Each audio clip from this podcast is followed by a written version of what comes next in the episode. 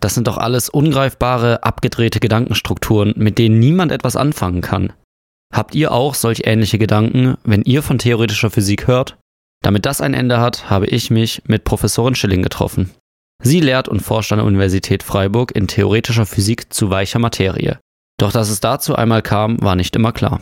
Ich habe mal eine Promotion angefangen, um noch ein bisschen mehr Zeit für Forschung zu haben und dann festgestellt, ähm, dass das gut funktioniert, dass ich da gut aufgehoben bin. Sie leitet nun eine Arbeitsgruppe, in der an drei Themen parallel geforscht wird. Außerdem lehrt sie in der theoretischen Physik, was für sie ein wesentlicher Aspekt bei einer Professur ist.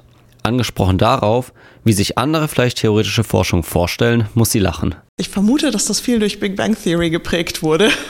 Davor hatte man immer nur diese seltsamen Darstellungen in Hollywood-Filmen, wo Leute plötzlich irgendwelche Eingebungen hatten und riesige Formeln an die Tafel geschrieben haben. Also den tatsächlichen Arbeitsalltag von einem theoretischen Physiker, den sieht man fast nie in populären Darstellungen.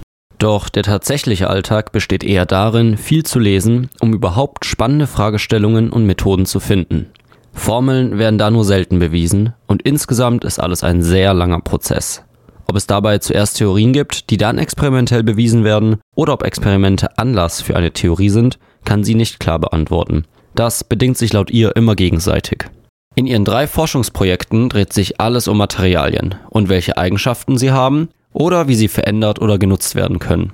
Die Fragestellung in der theoretischen Materialforschung ist immer, wie komme ich von der mikroskopischen Zusammensetzung des Systems zu den Materialeigenschaften des Gesamten. In einem Projekt wird dabei die Monte Carlo-Methode, eine Wahrscheinlichkeitsmethode, verwendet. Diese dient hier als Näherungsmethode, um die riesigen Problemstellungen mit über 10 hoch 23 Teilchen lösen zu können. Die Monte Carlo-Methode ist eine numerische Näherungsmethode, um Integrale zu lösen. Das heißt, das ist eine Möglichkeit, eine Abschätzung der Materialeigenschaften zu bekommen, die aber recht gut kontrolliert ist, nicht wahr? Also es ist nicht einfach irgendwie Zufallsprozesse nutzen, sondern die Abschätzung der Genauigkeit, die kann man recht klar machen da.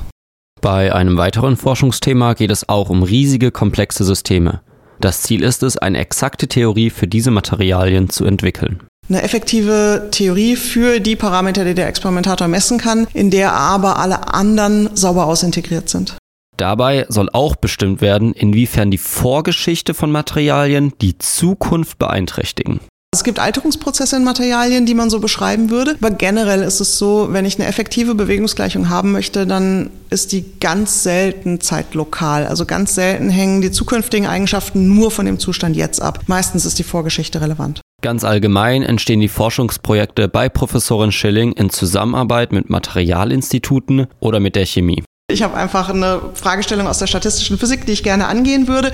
Und dann nehme ich Kontakt auf mit ähm, Kollegen an Materialinstituten oder in der Chemie und frage, was wir zusammen machen könnten. Die Ergebnisse werden dann immer, bis auf wenige Ausnahmen, direkt in Fachzeitschriften publiziert und somit für alle öffentlich gemacht. Als aktuelles Beispiel nennt sie dafür die Herstellung von leitfähigem, leichten Plastik. Da ist ganz konkret die Fragestellung, ich habe einen Kunststoff, den ich gut herstellen kann, von dem ich genau weiß, was der für Materialeigenschaften hat. Der ist aber elektrisch isolierend und ich möchte den jetzt mit leitfähigen Partikeln versetzen und insgesamt ein leitfähiges Material herstellen. Und dann machen wir Simulationen dazu, wie sich die Leitfähigkeit ändert, wenn ich Partikel zusetze und wie die Materialeigenschaften, die anderen davon dann beeinflusst werden und unterhalten es dann mit den Chemikern darüber, was man konkret vielleicht umsetzen könnte.